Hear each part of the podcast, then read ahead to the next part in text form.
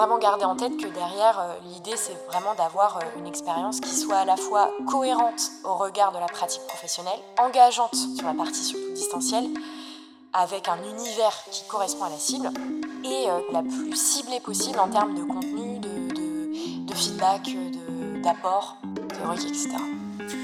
Bonjour à tous et bienvenue dans un nouvel épisode des Digital Learning Makers. Aujourd'hui, nous allons parler ingénierie pédagogique, collaborer avec les experts métiers, la clé d'un dispositif technopédagogique efficace avec Juliette Venturini, ingénieure formation multimodale de My Serious Game. Bonjour, Juliette. Bonjour Clément. Euh, alors déjà, est-ce que tu peux nous définir ce qu'est un ingénieur de formation multimodale? Effectivement, la, la, phrase est assez longue. Ingénieur de formation multimodale, euh, dans le cadre d'un projet en fait de, conception euh, d'une solution digitale, euh, d'une formation digitale, moi je vais être chargée de la partie conception. La partie conception pédagogique, qu'est-ce que ça veut dire? Ça implique deux choses, deux phases, on va dire, une phase d'ingénierie de formation qui va être en fait tout le cadrage du projet, c'est-à-dire toute la déclinaison des objectifs et de l'architecture de l'expérience apprenante et une deuxième phase où là on va être plus sur ce qu'on appelle un storyboard euh, qui est en fait euh, la déclinaison euh, vraiment étape par étape de l'expérience apprenante, c'est-à-dire ce que verra l'apprenant tout au long du serious game en fait. Et multimodal, ça, ça fait référence à quoi Multimodal, en fait, alors ça, c'est une petite particularité, c'est que ingénieur de formation, on n'est pas euh, forcément 100% digital. On fait aussi eh bien, des parcours de formation euh, hybrides, donc on, va avoir aussi des modalités présentielles. En fait, ça s'imbrique. C'est pas essentiellement euh, du distanciel. On peut avoir aussi voilà une imbrication dans la conception. On peut, on peut proposer des, projets en fait hybrides, quoi. ou même même du présentiel en fait. Tout tout est tout est possible. Ok. Et, donc là, du coup, aujourd'hui, on va se concentrer sur euh, le rapport, enfin le travail avec les experts métiers. Donc, est-ce que tu peux nous dire également ce qu'est un expert métier? J'imagine que, que c'est l'expert métier chez le client, c'est ça? Exactement. C'est l'expert métier chez le client. Euh, ça peut être aussi un expert métier qui est identifié euh, comme référent métier par le client. Typiquement, l'expert métier, c'est celui qui a toute la connaissance eh bien, du métier, du contexte, euh, des missions, euh, du public. C'est tous ces éléments-là, en fait, qui font de lui le référent. C'est lui qui va nous apporter, en fait, la matière. Et nous, euh, les, ingénieurs, les IP, les ingénieurs pédagogiques, on va avoir pour objectif, eh bien, de récolter cette matière et de la mettre en forme pour proposer un dispositif qui soit le plus adapté pour, eh bien, la cible apprenante. Moi, j'appelle ça de la matière, euh, mais en fait, peut-être que ça a un nom euh, particulier. C'est quoi? C'est du savoir de, je sais pas, est-ce qu'il y a un terme technique alors, alors en fait, alors là tu soulèves un point. Alors en fonction du projet, on va être plus sur eh bien cette matière-là, elle va être qualifiée plutôt de de savoir-faire, de savoir-être, de de savoir théorique ou même parfois un petit peu des trois en fonction en fait de l'objectif euh, stratégique du client et du besoin client en fait typiquement. D'accord. Donc toi, tu vas intervenir en fait au tout début du projet, c'est ça? Ton, rôle, ça va être aussi de, collecter cette matière euh, auprès du, de l'expert métier. Comment ça se passe? Vous faites une sorte d'interview? C'est... Est-ce que tu peux nous détailler un petit peu tout ce processus? Oui, complètement. Alors, euh, chez My Serious Game, en fait, euh, l'ingénieur formation, il va être là en fil rouge tout au long du projet sur toutes les phases. On va avoir tout d'abord la phase d'analyse. La phase d'analyse, ça va être la phase d'analyse du besoin client. Donc on va avoir tout un cadre de contraintes euh, pédagogiques, c'est-à-dire que le client qui est identifié là dès le début comme expert métier, parce que c'est lui qui a ce besoin euh, au regard de, sa cible, de ses collaborateurs. Mmh il va nous dire, eh bien voilà, on a tel enjeu de formation, on a euh, cette cible apprenante-là qui a euh, des spécificités euh, particulières, voilà, des prérequis, des éléments, des éléments un peu, des caractéristiques, on va dire. Le client va nous dire si c'est une, une formation toute neuve qu'il souhaite développer ou si c'est si une refonte. Ouais, une refonte exactement, si c'est une refonte d'une formation présentielle, s'il y a déjà des contenus Parfois, mmh ils ont déjà toute une base de contenu. Donc ça, c'est une première étape d'analyse et ça se fait indirectement, mais ça se fait en co-construction du coup parce que nous, c'est euh, tout simplement notre base, notre point de départ. En fait, c'est ça. Ensuite, une fois que cette phase d'analyse elle est faite, on va aller sur la partie euh, conception. La partie conception, elle commence avec le synopsis. C'est tout le cahier des charges en fait. C'est tout le cahier des charges et là, on va effectivement travailler main dans la main avec les experts métiers. Et en fait, euh, là-dedans, dans ce, dans ce cahier des charges, eh bien, on va venir poser plein de questions aux clients. Ça passe par des ateliers les ateliers, généralement, voilà, c'est 1h45 euh, en fonction bah, de la, aussi des thématiques, de la durée. Toujours dans cette logique de sur-mesure. Hein.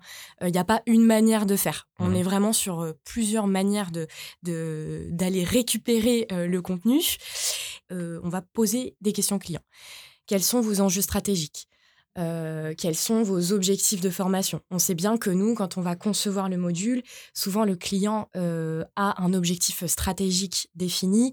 On sait bien qu'un module digitalisé, il faut descendre d'un cran et vraiment cibler, cibler au maximum euh, pour que ce soit le plus efficace possible, le plus fun possible et le plus engageant pour l'apprenant. Donc on va venir cibler ça avec le client, c'est-à-dire qu'on va euh, préciser eh bien, le contexte, on va préciser les objectifs, on va préciser les intentions pédagogiques, on va préciser avec lui tout le cadre euh, du scénario du, du, jeu toute l'architecture, euh, l'architecture euh, macro, l'architecture méso, l'architecture micro. On va venir en fait faire tout ce travail euh, de d'analyse, de, de, de, découpage de l'expérience de manière, de manière très ciblée. De toute façon, c'est le, c'est le, c'est le point clé du travail de l'ingénieur pédagogique, c'est, de savoir collaborer avec, avec mmh l'expert métier. Parce que l'expert métier, il a toute la vision de la réalité, du terrain. Voilà, il connaît sa cible. Voilà. Après cette phase de synopsis, euh, donc cette phase de conception toujours, on entre dans une autre phase qui est la phase euh, donc euh, de storyboarding. La phase de storyboarding, on va avoir effectivement d'autres ateliers avec le client où là l'objectif va être vraiment d'aller mettre en mettre en forme eh bien tous les contenus qui ont été, euh, qui ont été déjà récoltés sur la phase de synopsis. Toute mmh l'architecture qu'on a, c'est une logique vraiment d'entonnoir en fait. Hein. Toute mmh l'architecture qu'on a récupérée, et eh bien là, on arrive à ce moment-là où on va venir en fait le mettre en, le mettre en forme. Et là, ça passe par euh, des éléments très précis, c'est-à-dire, eh bien, euh, on va proposer aux clients des activités. C'est eux qui vont nous orienter aussi sur eh bien, les verbatims à utiliser, quel, quel quel langage utiliser, mmh. euh, quelles sont ces voilà, quelles sont ces orientations là. Ça c'est sur la phase storyboard. Et après, sur la phase réalisation, on va être là, nous, pour deux choses. Euh, tout simplement le recettage en interne qui va permettre eh bien, de vérifier que tous les contenus passés par les experts métiers ressortent bien dans le module et que tout a mmh bien été conservé euh, parce que c'est tout, tout, le maillage, hein, tout le suivi aussi qualité de la partie ingénierie formation.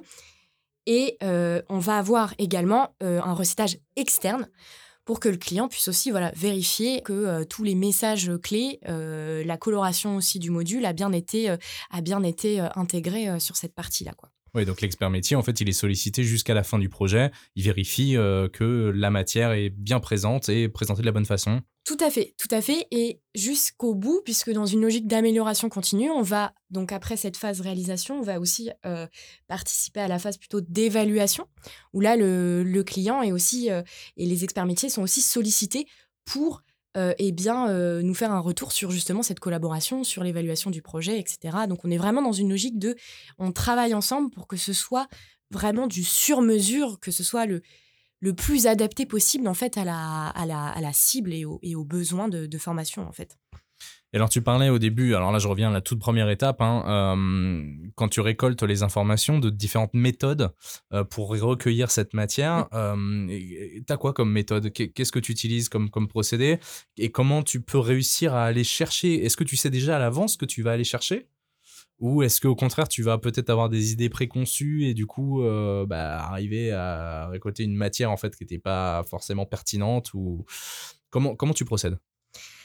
Alors, écoute Clément, je vais te dire, moi, j'ai qu'une seule méthode. qui peut. Non, en fait, non, je vais recommencer. je sais pas si je le dis parce que c'est vraiment ma méthode. Mais euh, j'ai une méthode, en fait.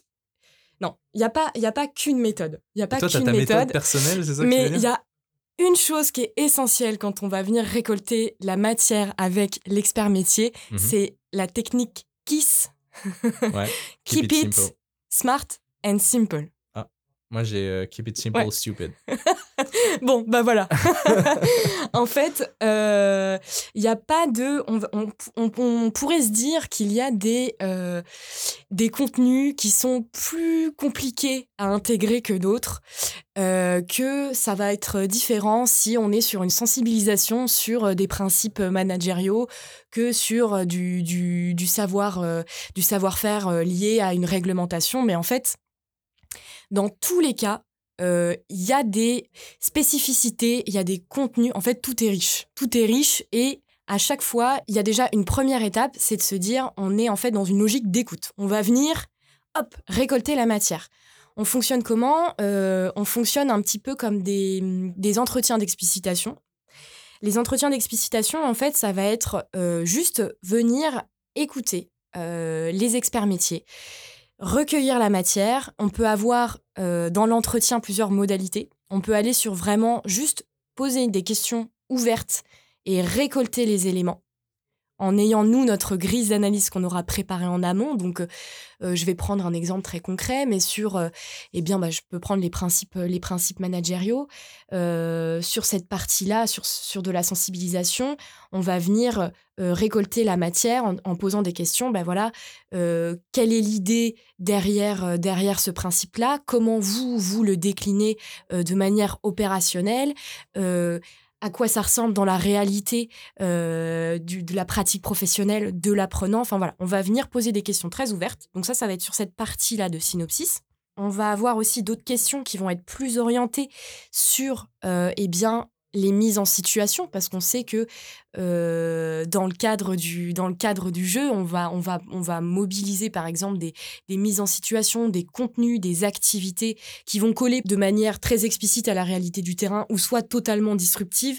Mais dans les deux cas, on va devoir venir chercher en fait ces infos-là en posant du coup ces, ces, ces questions sur eh bien, euh, vos apprenants, est-ce qu'ils sont... Euh, à l'aise avec le digital? Est-ce que mmh. votre cible est-ce que c'est une cible qui aime jouer? Est-ce que c'est une cible. Exactement, exactement, exactement. En fait, il n'y a pas de manière unique. Ça peut être un atelier voilà, d'une heure 45 euh, en, en, synchrone où on va venir vous poser des questions. Ça peut être aussi de manière euh, euh, plus participative, on va inviter le client à se questionner sur, sur la cible, à, à, à, prendre aussi, à participer. On est vraiment dans cette logique de participation où le client, l'expert métier, a plein d'idées en fait. Mmh. L'expert métier a plein d'idées. C'est très riche à chaque fois ce qui, ce qui sort de ces ateliers, c'est extrêmement riche. Et donc, on va peut-être réussir à le cadrer alors euh, Réussir à éviter qu'il s'éparpille comment, comment tu fais? Eh bien, euh, en fait, moi, en amont, il y a plusieurs phases. En amont, je vais vraiment faire toute une phase de préparation au regard du besoin du client, au regard de tout ce qu'on a pu identifier en termes d'objectifs, d'intentions euh, et d'objectifs, voilà, formation stratégique je vais venir me dire, OK, donc en fait, l'enjeu, il est là. Donc on sait déjà que, euh, je prends un exemple de, d'appropriation euh, de principes réglementaires euh, pour des apprenants qui travaillent dans une, dans une structure qui fait de, du travail intérim, par exemple. Eh bien ça, on va se dire, OK, alors notre cible, c'est un public qui s'y connaît pas forcément. On va avoir une durée qui a été définie en amont lors de la proposition commerciale. On va avoir ses objectifs de la part de la structure. Et moi, à partir de ces éléments-là pédagogiques, je vais déjà me construire une grille d'analyse qui va faire office de support lors de, lors de l'échange, en fait. Ça peut être aussi en asynchrone, c'est-à-dire que le client, il peut euh, avoir déjà une, solide base de, contenu. C'est souvent ce qui se passe d'ailleurs. Il a une solide base de contenu. Moi, ça me fait ma première base. Ça me permet de mettre vraiment bien la tête dedans et euh, après de pouvoir manipuler les éléments. Mais d'un point de vue pédagogique, j'ai besoin de l'expérimentation. Je ne peux pas faire sans, en fait. Mmh. Et euh, j'ai, je peux prendre connaissance au maximum de toute la matière qu'il m'apporte mais je peux pas euh, connaître, euh, je peux pas être en maîtrise de, de savoir quels sont les EPI, euh, quelles sont la liste de pays ou des choses comme ça en fait. justement, parce que tu, tu disais que c'était voilà, il fallait garder les choses simples, etc. Mais Qu'est-ce qui se passe dans le cas où tu es sur un sujet extrêmement technique? Euh, Je pense, par exemple, on avait fait pour Adobe euh, des formations sur l'impression additive, donc euh, l'impression 3D métallique avec un, procédé complètement novateur et extrêmement technique. si un jour tu dois faire une formation sur la physique nucléaire ou la mécanique quantique, comment, comment tu vas procéder? Est-ce que quel niveau de maîtrise sur le sujet tu as besoin d'atteindre? De quoi tu as besoin euh, et, est-ce que réellement tu as besoin de connaître euh, en, profondeur le sujet du client ou? Alors en fait, ce qu'on fait dans notre métier, c'est vraiment euh, relier. On va venir relier les infos, on va venir poser les questions. En fait, là-dessus, non, clairement, en plus, moi, mon niveau en, maths, en physique, c'est une catastrophe. Donc, non, je, je, malheureusement, avec toute la bonne volonté, je ne pourrais pas venir chercher du contenu là-dessus. En revanche, on va venir, en fait, c'est vraiment plusieurs étapes. On va venir justement poser ces questions un peu ouvertes, c'est-à-dire, bah voilà, vous avez identifié votre cible, vous avez identifié euh, le niveau à atteindre, les, leurs prérequis aussi, ce qu'ils ont eux euh, actuellement comme, comme, comme niveau sur ce sujet-là. Euh, maintenant, quels sont pour vous les points clés mmh avec quoi l'apprenant, il va pouvoir repartir, sur quoi il va pouvoir s'appuyer euh, dans le module. Ça, c'est un premier travail. Et après, une fois que c'est fait, on va venir prendre toute cette matière, la croiser avec mes, avec mes objectifs pédagogiques et je vais proposer mon architecture à partir de là. Ça, c'est la phase synopsis. Et une fois que ça, c'est fait, en fait, je vais aller euh, sur la partie donc storyboard et là, on va faire des ateliers, on va beaucoup plus rentrer dans le détail. C'est-à-dire, je vais dire, OK, vous m'avez parlé euh, de l'atome. Vous, m'avez parlé des atomes. Euh, ça, c'est une thématique donc, qui est essentielle pour vos apprenants. pourquoi c'est essentiel? C'est quoi le message clé? Qu'est-ce que, Sur quoi vous voulez questionner les apprenants? Sur quoi vous voulez amener une réflexion? Sur quoi vous voulez apporter du feedback? Enfin voilà, tous ces éléments-là qui permettent en fait après de, de venir affiner toute l'expérience. Mais c'est un travail, il y a vraiment le point clé, c'est le l'écoute, l'adaptabilité, parce qu'il n'y a pas, à part cette méthode-là d'explicitation, il n'y a pas une méthodologie euh, vraiment type dans la, dans la mise en forme en fait des contenus. Mais effectivement, il y a tout un travail de venir cibler au mmh. maximum parce que l'objectif derrière, c'est quoi? C'est que l'apprenant, alors on est bien sûr proportion gardée, puisqu'un module, il n'y a rien qui fonctionne mieux que la pratique, bien sûr, mais c'est que l'apprenant reparte euh, avec les infos clés et surtout que dans le module, il soit au maximum engagé. La physique nucléaire, on va pas venir faire une liste à l'après-vert, ça ne fonctionne pas, on sait que ça ne fonctionne pas, donc c'est trouver un petit peu les contenus. Et nous, moi, mon travail, c'est la partie pédagogique, c'est pas dire quels seront les contenus, c'est dire comment je vais faire passer ça par quel, euh, par quel levier pédagogique, par quel levier de gamification on va venir faire passer ces contenus-là, en fait.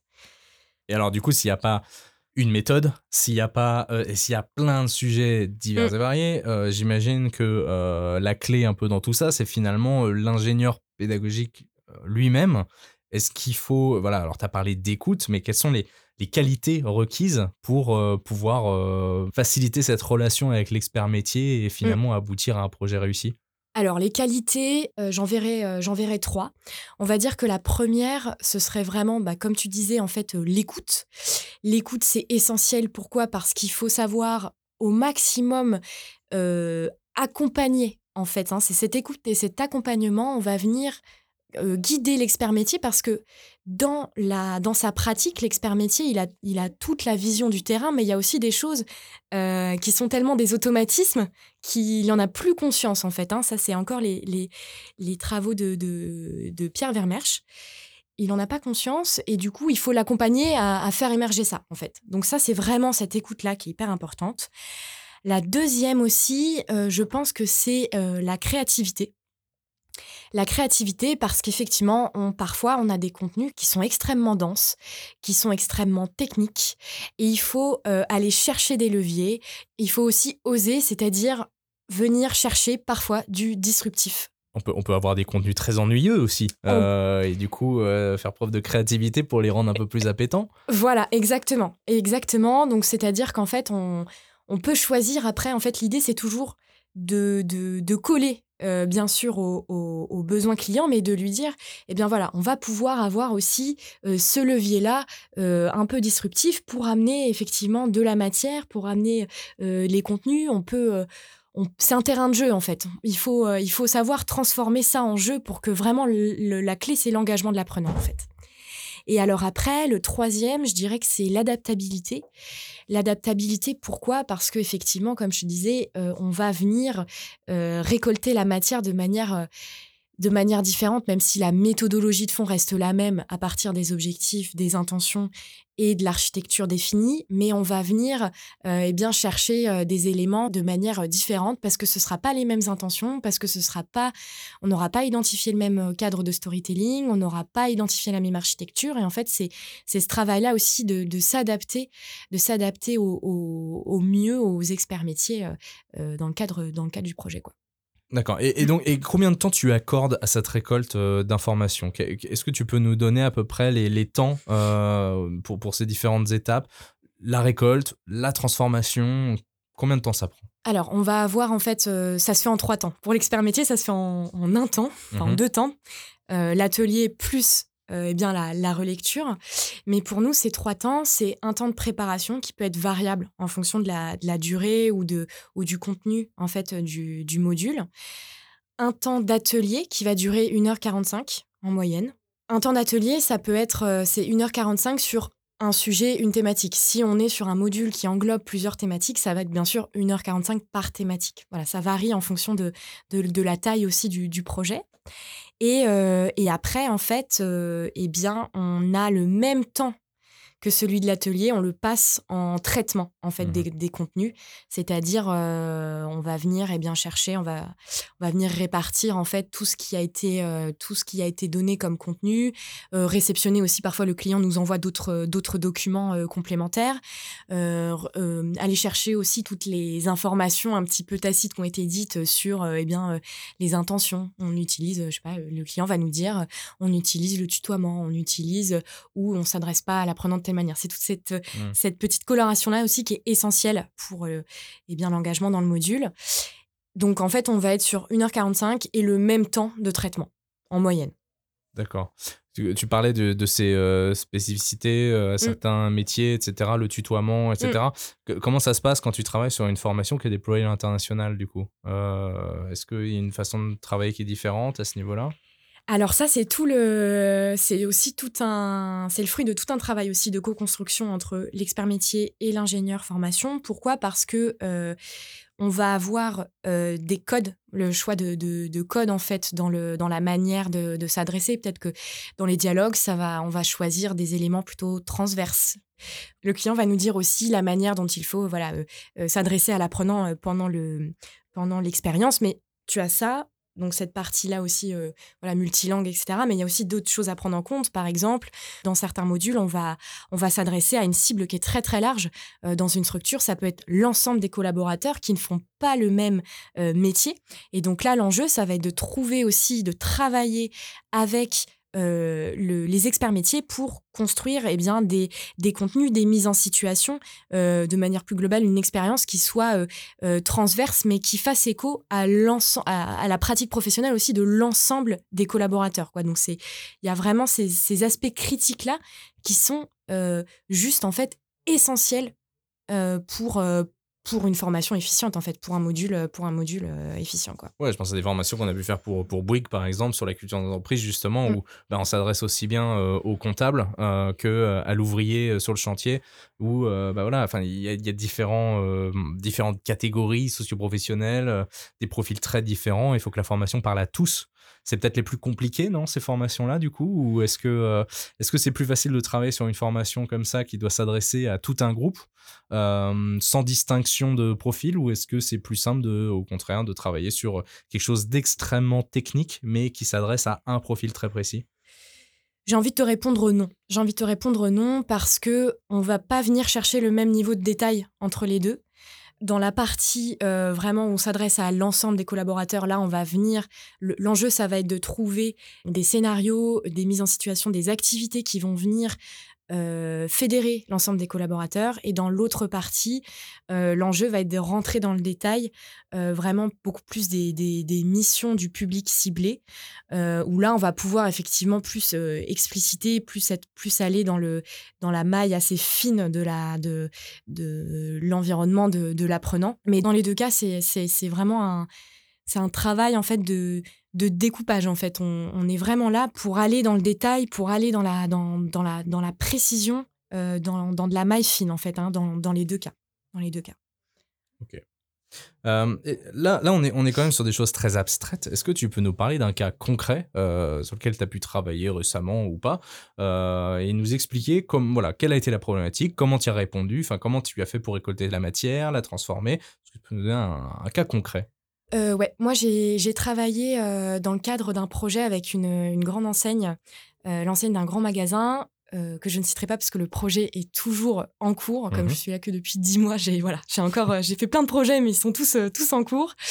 et là, l'enjeu, c'était de sensibiliser. En fait, l'objectif stratégique de la structure, elle est venue avec ce besoin-là, c'était de sensibiliser autour de valeurs en fait communes. L'ensemble de ses collaborateurs, il y avait cinq valeurs en fait clés euh, autour desquels elle souhaitait fédérer l'ensemble des collaborateurs. Donc ça, c'était son besoin, c'était son l'enjeu un petit peu stratégique. L'objectif de ce, de ce module, en fait, euh, c'est un, un module d'une durée de 20 minutes. Et l'idée, euh, quand on a défini cet objectif-là, donc sur la phase synopsis, c'était en fait de, que les collaborateurs puissent identifier les valeurs en fait clés portées par la structure identifier les valeurs clés. Euh, concrètement, euh, à partir de, de, ces objectifs-là, bien sûr, on a, on a étudié aussi euh, donc la cible. Ils m'ont apporté plein de contenu sur la cible, c'est-à-dire bah, quelles sont leurs caractéristiques. on parle aussi d'un public adulte en formation, donc il y a des leviers aussi à mobiliser. donc sur ce projet-là, ça s'adressait à l'ensemble des collaborateurs. Donc c'était pas seulement ceux qui étaient en magasin. Il y avait les équipes aussi financières, il y avait la logistique la logistique, mmh. etc. Donc, euh, c'était l'ensemble des collaborateurs. Euh, définition des objectifs, définition de la cible et euh, définition des intentions pédagogiques. il voulait un module qui soit autoporteur, il voulait un module qui soit dynamique, il voulait on est sur aussi une logique de sensibilisation au regard de valeur. La sensibilisation, ça veut dire quoi? Ça veut dire valoriser l'apprenant, l'accompagner, on identifie d'un point de vue pédagogique quels peuvent être les leviers au regard du besoin du client. Là, typiquement, euh, sensibilisation pour une cible euh, très variée dans une logique de valoriser et l'apprenant et aussi eh euh, ces valeurs là qui étaient à faire passer eh on a j'ai préconisé par exemple la présence d'un buddy il y avait un buddy qui était là. Euh, un buddy, c'est un compagnon. Exactement, de route, oui. exactement. Un buddy, c'est un, personnage qui est là pour challenger l'apprenant, le valoriser, le guider, lui apporter des feedbacks, tout en le valorisant. On a aussi, on avait comme levier, comme on est sur des valeurs propres à la structure, eh bien l'idée de se dire, au regard de ce besoin-là, on va partir sur un module qui est plutôt contextualisé. Même si voilà, on fait une proposition aussi de storytelling. Ça, c'est nous, c'est à nous aussi de, de, faire des propositions qui sont un petit peu euh, voilà audacieuses pour euh, pour euh, dire aux clients voilà, c'est aussi c'est on, on, répond à votre besoin, mais on fait aussi des propositions qui peuvent un petit peu sortir du sortir du quotidien. Donc là-dessus, on était resté quand même sur un storytelling assez assez comment dire quelque chose d'élégant qui colle, qui colle aussi au cadre de, de, de, la structure. En fait, on est parti sur un storytelling assez élégant avec un coach qui était là pour euh, coacher l'apprenant sur, sur, les valeurs, euh, sur les valeurs. Donc ça, c'est un travail qui se fait en, en échangeant, en fait, tout simplement. Mmh en mmh échangeant avec les experts métiers. Donc là, c'était directement le client. donc on a défini ça. Et après, à partir de là, on définit aussi ben, l'architecture en disant, voilà, vous souhaitez que l'apprenant, il parte de sa pratique. OK. Donc ça veut dire quoi? Ça veut dire qu'on va venir mettre des, des dans, dans, notre architecture méso, euh, donc l'architecture pédagogique, le parcours, en fait, euh, l'expérience, on va venir euh, bah, surtout mettre en valeur des activités. On va partir de l'apprenant, on va faire, j'ai fait un, quiz sur les personnalités, voilà, dans, dans, une mise en situation à la, à la plage, en vacances, voilà, il y avait des, un côté un peu disruptif, mais on, mmh on, part toujours de la pratique de ce qu'est l'apprenant là-dessus. Donc voilà, tout le, tout le module. Donc ça, c'était une première partie dans le module. Une deuxième partie est bien sûr des petits tests, des mises en situation directement dans, sa, dans son environnement professionnel. Ce qui est intéressant aussi, c'est que là, l'expert métier, bah, très clairement, il m'apporte quoi? Il m'apporte toute la réalité du terrain, tous les enjeux du terrain. parce que c'est lui, c'est lui qui est, est, détenteur en fait de tout ça. Moi, je ne sais rien et je n'ai à aucun moment j'ai là. Moi, je ne sais pas quels sont, je ne sais pas comment ça se passe. Je ne sais pas et c'est pas mon rôle. Moi, mon rôle, c'est de récupérer la matière. Donc, on a pu pousser en fait des, des mises en situation qui étaient vraiment euh, euh, ciblées par rapport à la, par rapport à la variété du, du public en fait, et construire notre architecture, euh, notre architecture comme ça. Et après, nos intentions scénaristiques et notre évaluation sommative. Ce qu'il faut savoir aussi, ce que j'ai pas précisé, c'est que par exemple, collaborer avec les experts métiers, c'est aussi dans la logique de d'évaluation, de suivi, la montée en compétences des collaborateurs. C'est aussi c'est une dimension essentielle de pouvoir travailler avec eux, de poser des, des questions en se disant bah voilà est-ce que vous voulez qu'il y ait un scoring, est-ce que vous voulez que euh, est-ce qu'il y a un enjeu derrière réglementaire? Là par exemple une sensibilisation il n'y a pas d'enjeu réglementaire. On mmh. est on, est sur de l'évaluation surtout formative. On va pas venir euh, mettre le, questionner l'apprenant euh, sur des points particuliers. Mais voilà il y a cette notion là aussi d'évaluation qui est importante dans notre collaboration avec les experts métiers. Oui, parce que sinon, si c'est une formation qui est par exemple certifiante, j'imagine que tu dois travailler avec l'expert métier, mais aussi tout un tas de, de documents euh, qui peuvent peut-être te contraindre dans, après dans, dans, la création de ton module de formation en termes de. de, de, Ça va forcément avoir un impact sur le, la scénarisation, tout ça, non? Alors, euh, ouais, alors euh, c'est plus. Le, je pense que le mot, c'est plus. c'est pas certifiant, mais c'est. Il y, a, y, a, une validation nécessaire du module à avoir mmh pour.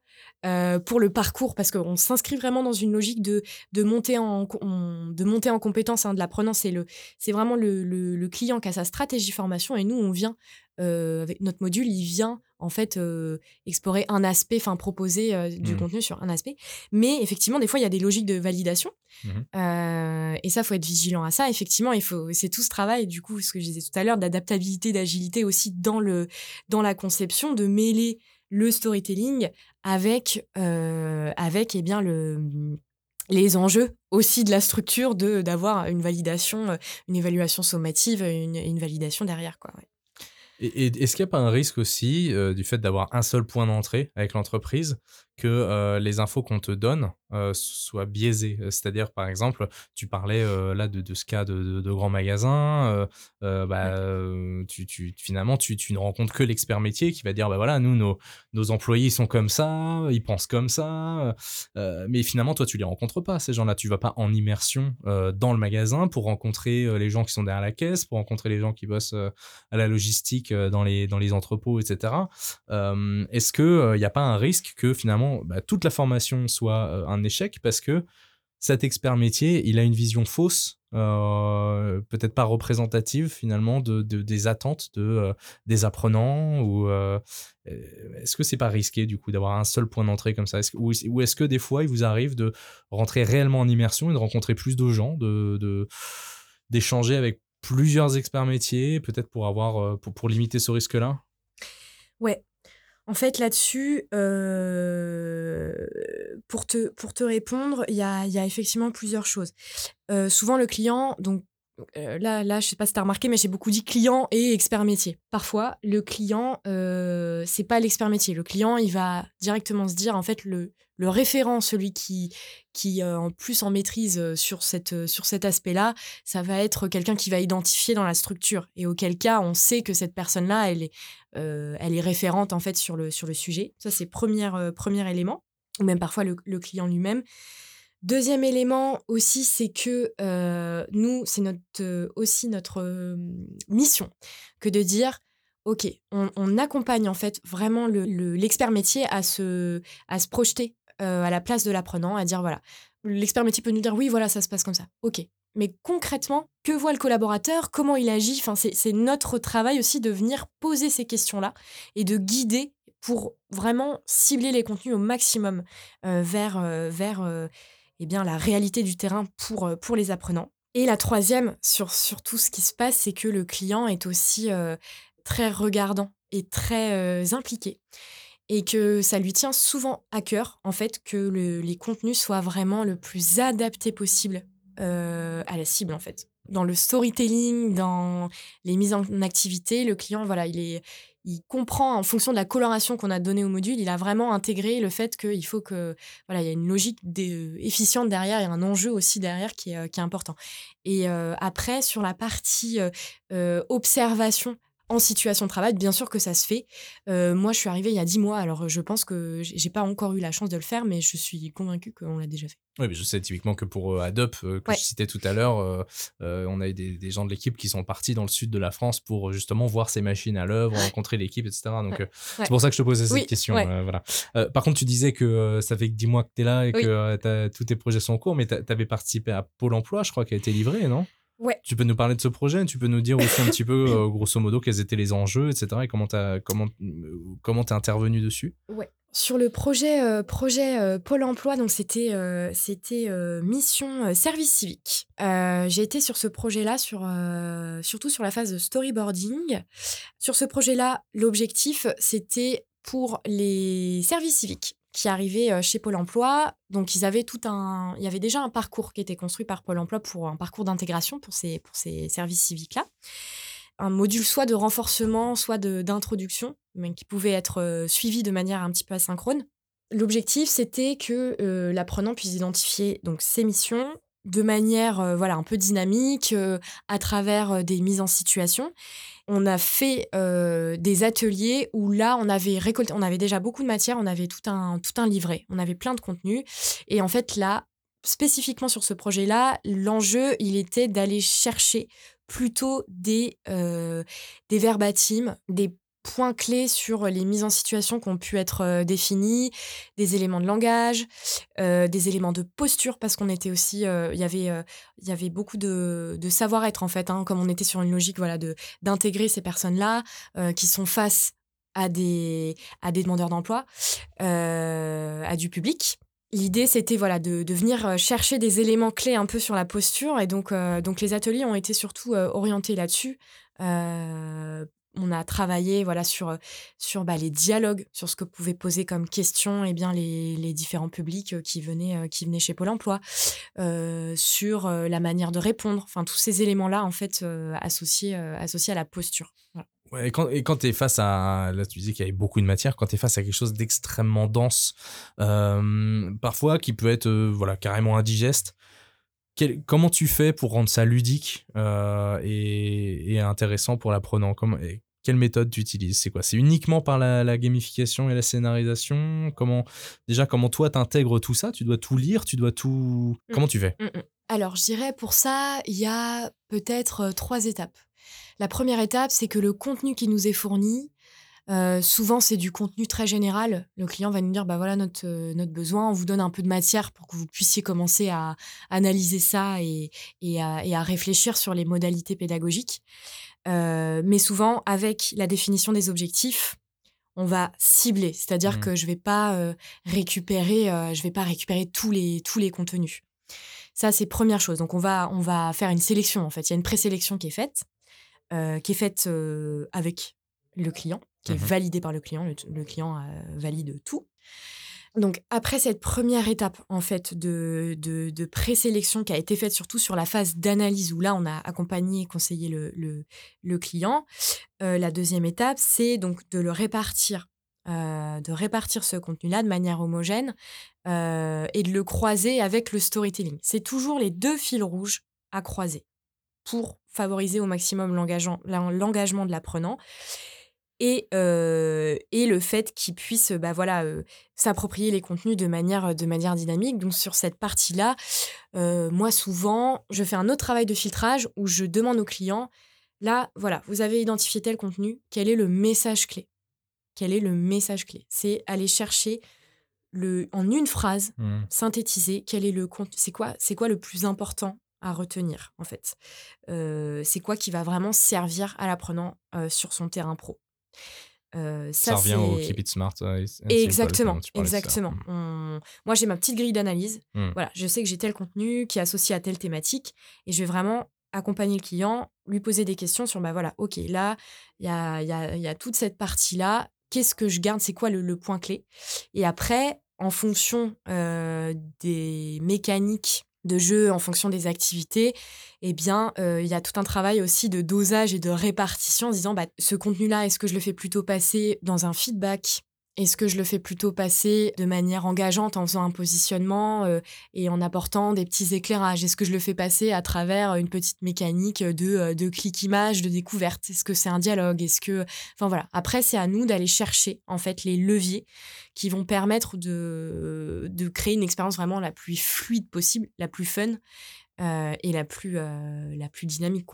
Il euh, faut vraiment garder en tête que derrière, l'idée, c'est vraiment d'avoir une expérience qui soit à la fois cohérente au regard de la pratique professionnelle, qui soit engageante. C'est un mot qui revient beaucoup, je l'ai dit beaucoup, mais c'est essentiel, mmh. sur, notamment sur la partie surtout distancielle, avec un univers qui, qui colle à la cible, qui correspond à la cible et qui soit eh bien, la plus ciblée possible en termes de contenu, de, de, de feedback, d'apport théorique, etc.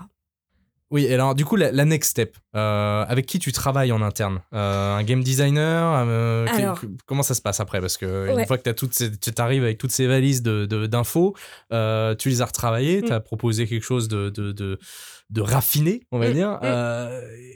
Qu'est-ce qui se passe ensuite chez, chez My Game?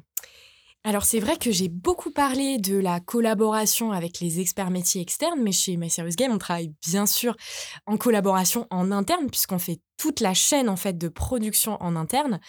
Euh, et là, c'est un travail d'équipe. Là, très clairement, c'est un travail d'équipe avec le chef de projet, avec les game designers, avec euh, tous les développeurs, toute la partie tech, euh, avec tout ce qui est graphisme. C'est vraiment un travail en fait collaboratif euh, on va avoir la première étape de synopsis où là, on va venir cadrer en fait toutes nos intentions, tous nos objectifs. Euh, donc les intentions, c'est intentions pédagogiques et scénaristiques. À partir de là, ça passe au game designer. Le game designer, il va venir en fait challenger tout ça, euh, gamifier tout ça. Donc c'est pour ça que le travail de le travail, la communication est très importante parce que tout est tout est maillé en fait, tout est lié. Mmh. Moi à partir de ça, je récupère le travail du game designer pour ma phase de storyboard où mmh. là, il m'a apporté bah, en fait toutes les mécaniques dont je vais pouvoir bah, me, servir très clairement pour décliner toute l'expérience. Je vais donner aussi, eh bien, parfois dans les échanges, là, typiquement dans les, dans les ateliers, je parlais tout à l'heure du, du, du, grand groupe de mode avec qui j'ai pu travailler. Dans ces ateliers-là, il y a plein d'indications aussi graphiques qui sont passées, qui sont transmises par le client, ben, ça aussi, c'est des choses qu'on intègre et qu'on transmet à notre directrice artistique, Aline, euh, pour, euh, pour eh ben, vraiment proposer quelque chose de, sur mesure. Et pareil, sur la partie euh, technique, on a aussi des, des, contraintes à respecter, parfois avec un nombre de caractères à respecter. Euh, dans des feedbacks, quand on fait, euh, voilà, quand on fait des web apps, euh, quand on développe ça sur des web apps. donc, du coup, on a aussi cette contrainte-là mmh. de récupérer la matière. Il faut que ça, ça mmh. corresponde aussi en termes de, de caractère. Donc, c'est un travail de jonglage. Et on parlait d'adaptabilité tout à l'heure, et c'est vraiment ça. et de créativité. Donc, ah Ça, ça, montre à quel point ton rôle il est crucial en fait, parce que si ce recueil d'informations il n'est pas bien fait, euh, ça, ça met euh, la directrice artistique dans la panade, le game designer, euh, les devs aussi qui vont travailler sur quelque chose qui va pas être adapté, peut-être avec la, mauvaise technologie ou voilà. C'est en fait c'est vraiment de, de, cet échange avec l'expert métier c'est lui qui va conditionner la réussite ou non du projet en fait. Hein. c'est ça. Et in fine, si voilà, s'il n'y a pas ce travail de collaboratif aussi en interne, bah, celui qui va en pâtir, c'est l'apprenant.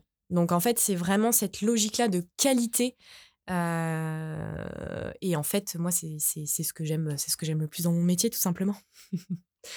T'as déjà été en difficulté euh, dans, cette, euh, dans cette étape-là? Tu t'es déjà retrouvé face à un mur Alors, en fait, ce qui peut parfois être déstabilisant, c'est qu'en fonction des, des, contenus métiers, on va avoir des contenus métiers où, euh, mais c'est souvent le, c'est d'ailleurs souvent le cas, hein, mais c'est c'est après c'est un réflexe qu'on intègre, mais dans tous les secteurs avec qui on a pu euh, travailler, on va avoir parfois des, des langages en fait euh, hyper techniques, hyper spécifiques qui c'est des nouveaux mots qu'on apprend en fait tout simplement donc euh, Hmm. donc euh, ça c'est ça va être ça va être plus aussi sur des éléments de, de langage où on va euh, apprendre de, de nouvelles choses mais par contre c'est non c'est jamais bloquant parce que euh, il y a aussi l'expert métier et c'est ça qui est extrêmement riche euh, dans, dans notre travail en tant qu'ingénieur pédagogique c'est que l'expert métier il a il, partage sa pratique professionnelle avec euh, avec beaucoup de, de, de passion en fait et ça c'est ça c'est exceptionnel quoi d'entendre quelqu'un qui euh, qui euh, qui t'explique comment se passe tel même sur des choses où on peut se dire ah bah ça ça me parle pas du tout Hmm. et en fait lui il va avoir une telle une telle envie une telle passion et un Mhm. tel aussi plaisir à, à expliciter les choses que derrière c'est on a envie d'en faire quelque chose de beau en fait de cette matière là on a Mhm. envie que ça que ça fasse euh, que ça fonctionne en fait derrière de- de remettre- de- de- d'être à la hauteur aussi de, ce qu'on nous a apporté quoi tout simplement Bah, c'est chouette. Bah, Mm. pour, pour terminer euh, ce, ce podcast, je vais te poser une question qui, par contre, va aller à l'encontre de tout ce que tu viens de dire et, et peut-être te faire pleurer un peu, je sais pas. Mais euh, est-ce que tu as peur de l'IA Est-ce que tu as peur que euh, ton, ton métier soit, parce que c'est un peu le cas pour tous, mais euh, pour nous tous, hein, euh, même euh, notre directrice artistique, euh, nos, nos devs, euh, on est tous menacés par ça finalement. Est-ce que l'ingénieur pédagogique est menacé par l'intelligence artificielle et est-ce que ce travail d'échange avec l'expert métier, est-ce que peut-être l'expert métier peut être amené à le faire tout seul face à une machine? Non, je me sens pas menacée euh, par, euh, par l'IA dans la mesure où en fait ce travail-là euh, de récolte de matière, c'est tout en nuance, c'est tout en précision. Et à l'heure actuelle, je pense que c'est vraiment la résultante de deux compétences. Celui qui a la compétence métier et celui qui a la compétence pédagogique. Je pense que c'est ça.